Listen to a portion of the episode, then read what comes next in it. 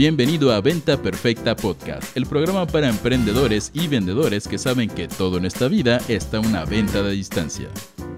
Y ahora con ustedes, su anfitrión, coach en ventas, CEO de Mass Academy y Forever Young, que sigue escuchando a Blink 182, Green Day y The Offspring todas las mañanas en el auto, Chris Ursúa.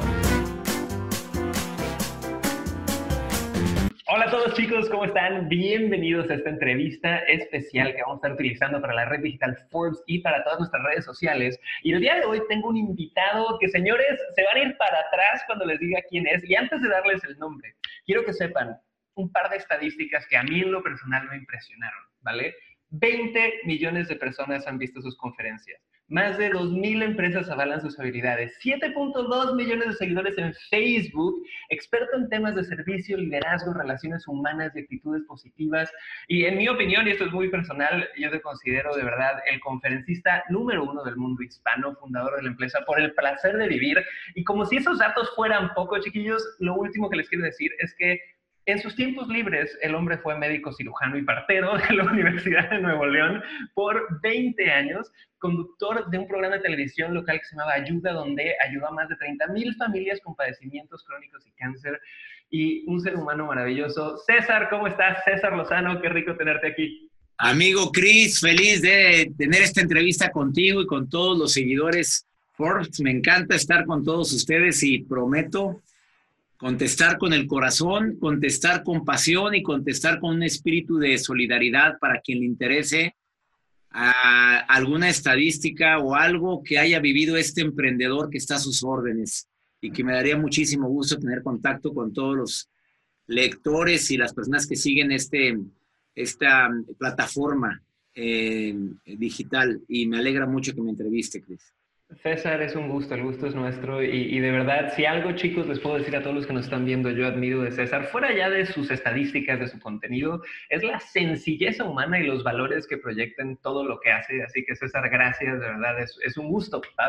Ahora, quiero recordarles chicos, el, el título de este artículo es cómo reaccionar a las tormentas de tu emprendimiento. Y no se llega a 20 millones de personas en conferencias en vivo sin ser un emprendedor increíble. Así que César, me encantaría preguntarte, ¿cuál ha sido tu momento más bajo, tu tormenta más grande como emprendedor y cómo fue que saliste de ahí? Mira, yo creo que fue reciente, cuando de repente en, mi programa internacional de radio por el placer de vivir que se transmite en México y en los Estados Unidos, del 23 de diciembre del año pasado, o sea, hace un año, del año antepasado ya, o sea, de 2017, me llaman en día de Navidad, un día antes de la Navidad, para decirme que por motivos que por motivos de presupuesto ya no puede continuar mi programa al aire en los Estados Unidos, cuando yo ya estaba en 90 estaciones en los Estados Unidos. Y me doy cuenta que un proyecto con buena intención, con tanto cariño, que está tocando a miles o millones de vidas hispanas, de repente me dicen, ya no tienes, y no tienes ese ingreso tampoco, que no es por nada, pero la radio en Estados Unidos sí paga bien, en México no paga bien, en Estados Unidos la pagan muy bien tu hora de trabajo, y que me digan, ya no. Cuando tú estás consciente que lo estás haciendo con pasión, cuando estás consciente que no le estás haciendo daño a nadie, cuando estás convencido que tu proyecto de emprendimiento está tocando vidas, y que además, por si fuera poco, es un efecto multiplicador, porque las vidas que toco multiplican otras vidas. Si alguien cambia de actitud negativa a positiva, o alguien se enseña a ser más paciente y prudente y que de la noche a la mañana te digan, mira, no importa cuántas vidas estés tocando, no importa cuánta gente se beneficia contigo, tu proyecto sale del aire. Fue una Navidad triste, pero una Navidad también fuerte, y te voy a explicar por qué, porque yo siempre tenía una frase, y se lo digo a todos los emprendedores, cuando algo no funciona, cuando algo no salió bien, observa qué puertas se abren, y si están cerradas, si no se abre ni una, cheque las cerradas y vaya y toque, porque a lo mejor la vida te está diciendo que por ahí no es. Yo tengo mis creencias, mi fe sólida, y tengo que manifestarlo públicamente. Yo sí creo que cuando algo se cierra es porque viene algo mejor, cuando no le hacemos daño con nuestro proyecto a nadie. Entonces, cuando me dicen eso, bueno, Agradezco, siempre hay que agradecer el tiempo que te permitieron hacer un trabajo y ganar de ese trabajo, siempre, por más dolor que haya. Agradecí, le dije muchas gracias. No pensamos que reaccionaras así porque mi contrato era hasta el 2020. Yo, no nos vayas a demandar, claro que no. Entiendo que es una situación donde el dueño entró en una crisis económica y no tiene para pagar más, ¿cómo voy a demandar? Claro que no, no esperen. Yo, yo lo único que tengo para ustedes es agradecimiento, fue lo que dije. En enero 5 se me ocurre pedir una cita con el presidente de Univisión Radio, que es una persona que para mí y para mucha gente es inalcanzable, un hombre muy ocupado. A la primera que hice el intento, que le mando un correo, investigué su correo electrónico de su secretaria, la primer intento me contesta y le dije, no sé si usted sepa quién soy. Soy César Lozano, conductor de tal de televisión, conferencista internacional, conductor de radio, ex conductor de radio en los Estados Unidos. Y me gustaría platicar con usted tres minutos, porque a la gente importante dile dos minutos, tres minutos. No le digas, quiero hablar con usted. ¿A qué se refiere? ¿A una cita, una comida? Donde no, tres minutos con usted. Él me contesta, Cris, y todos nuestros radioescuchas y las personas que están viendo esto, oyendo esto. Este, ahorita me reporto, y el ahorita en México puede significar una hora, un mes, un año. En Estados Unidos es ahorita. A los cinco minutos, yo le di mi celular por correo, me timbra mi celular y me dice, dime por qué me estás buscando si eres mi competencia. Yo estaba en otra cadena de radio internacional porque me quedé sin trabajo, porque, no, porque me dijeron que, que di muchas gracias por mi trabajo por motivos de presupuesto. Me interesa muchísimo platicar contigo. Bueno, no hago largo el cuento, eso fue en enero y para junio ya estoy al aire en, en 75 estaciones mejores que las anteriores en las principales ciudades de Estados Unidos donde viven hispanos y con una cadena internacional que me respalda, que es Univision.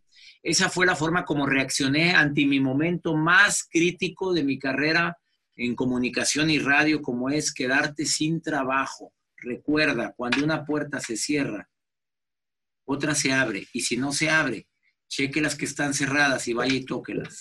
Me encanta, César. Y yo creo que para todos los emprendedores que nos escuchan, es inevitable tener altos y bajos, ¿no? Es, de locos pensar que no vas a tener bajos, ¿no? Muchas veces vemos a gente en plataformas, a gente con experiencia y pensamos, no, hombre, ya cuando yo esté a ese nivel ya todo está bien. Y, y esta historia, señores, es clave de cómo para mí el emprender es el hábito de poder tener reacciones positivas a los problemas, ¿no? Tal cual como lo hizo César en ese instante y de moverse hacia adelante. Así que gracias por, por, ser vulnerable, por contarnos eso, César, se te agradece muchísimo.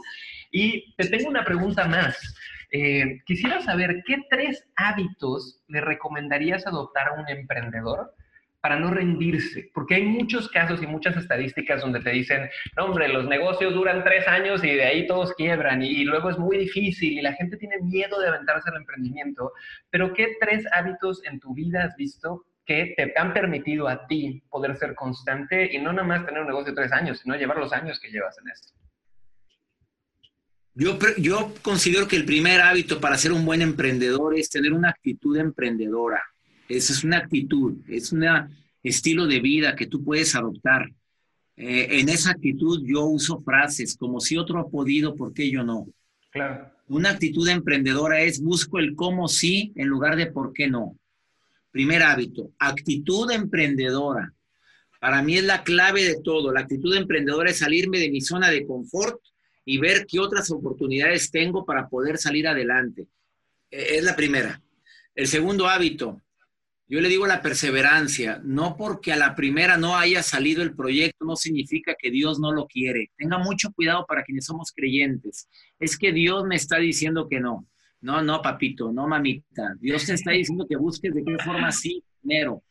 Porque no todo se hace fácil. Los buenos proyectos siempre te ponen obstáculos, piedras. No te los pone Dios. Es parte de un proceso de maduración.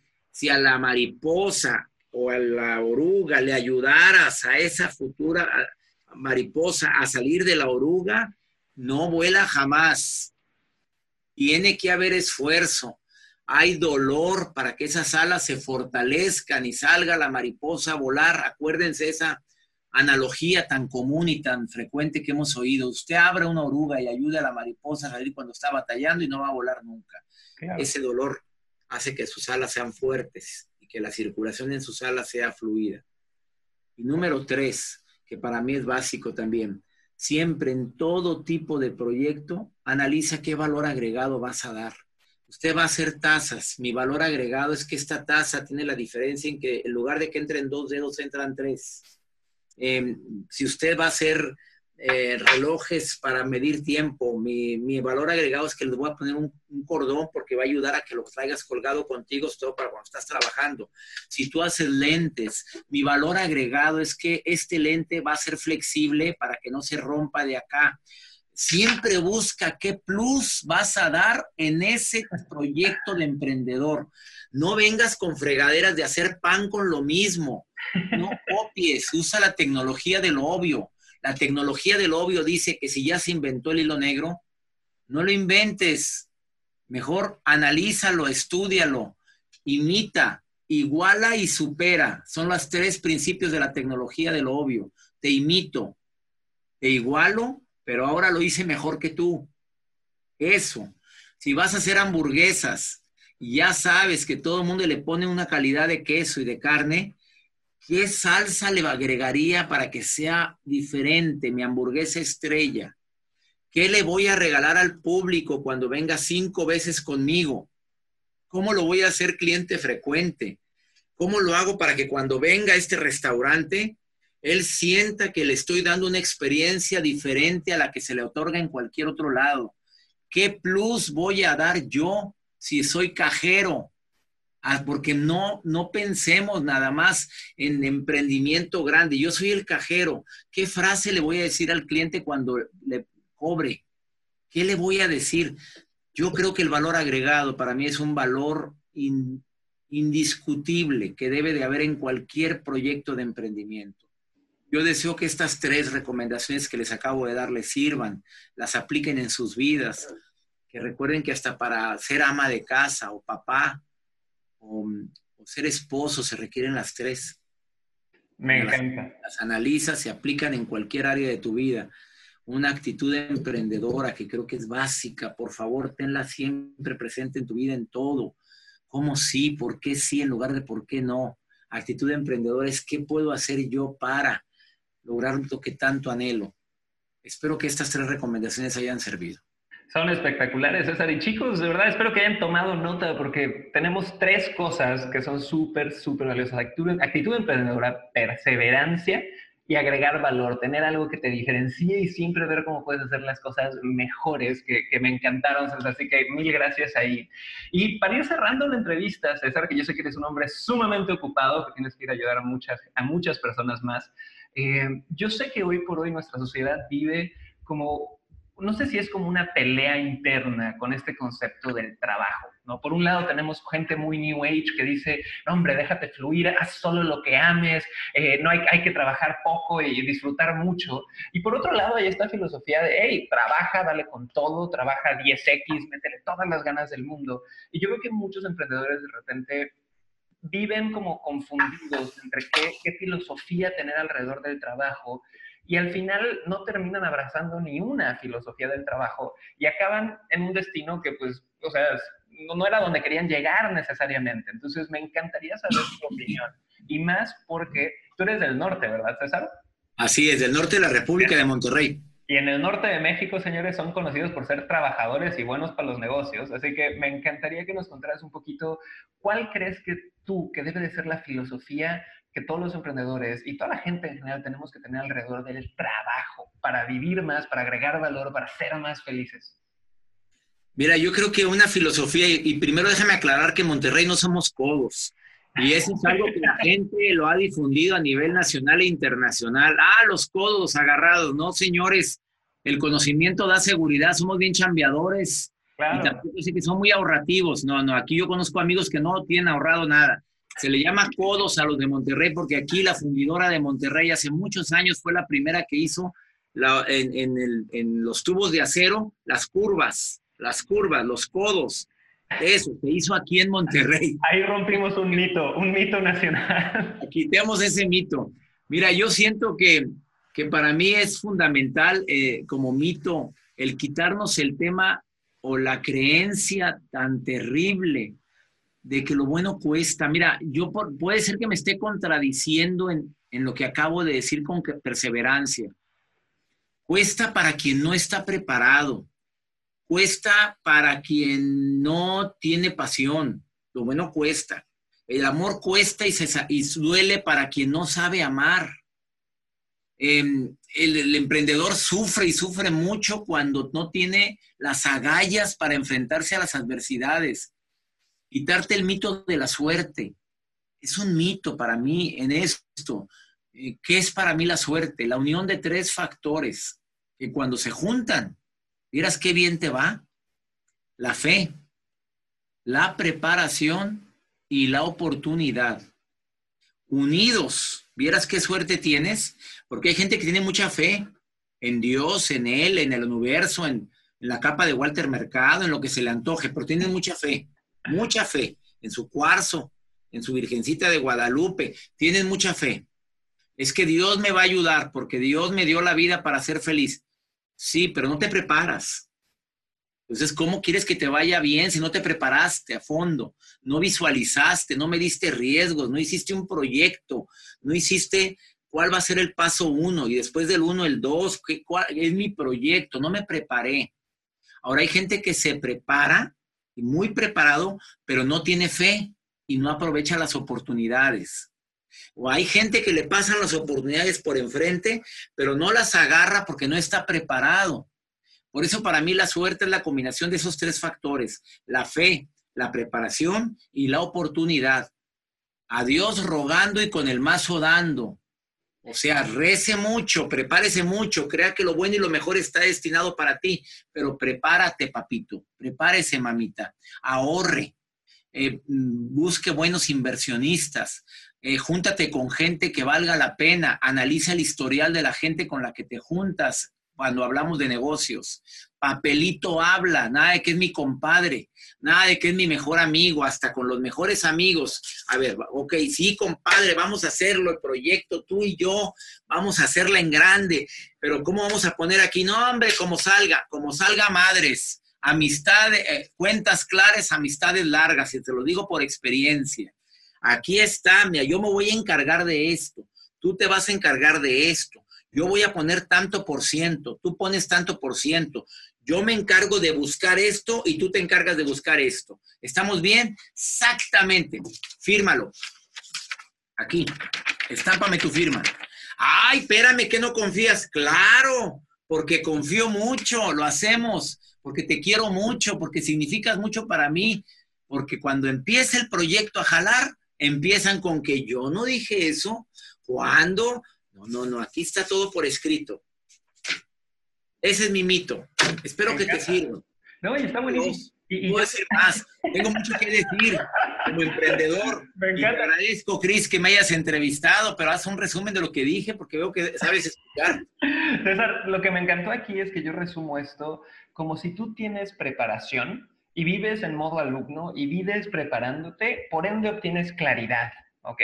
Y cuando tienes claridad, puedes vivir mejor y puedes tener tanto claridad en los negocios, todo por papelito, como decías, como claridad en mis relaciones, en el amor, en todo lo que me rodea. Así que, de verdad, César, e, espero, espero haber condensado bien esas píldoras de sabiduría que nos diste eh, y te agradezco un montón todo lo que, lo que nos acabas de compartir en esta, en esta entrevista. Eh, chicos, a todos los que están viendo esto, les pido por favor que sigan empapándose con el contenido de César. Y César, eh, no sé si quieres darnos algunas últimas palabras, en qué red social principal te siguen, que yo ya conozco hasta los perros de César porque los sigo en Instagram.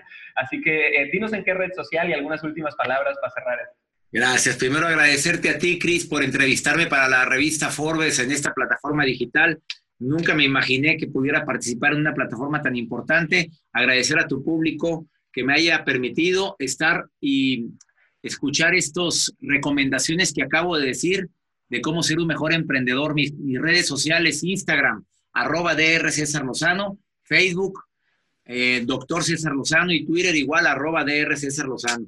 y estoy a las órdenes de todos ustedes. Perfecto, mi César. Pues chicos, les mando mucho cariño a todos. Esta fue nuestra entrevista con César Lozano, un verdadero experto en temas de servicio, liderazgo, relaciones humanas y actitudes positivas. Ya tienen sus redes y ayúdenos a compartir este artículo si les gustó. César, te mando un abrazo. Cuídate. Un abrazo, Cris. Gracias y saludos a todos los lectores de Forbes. Chao.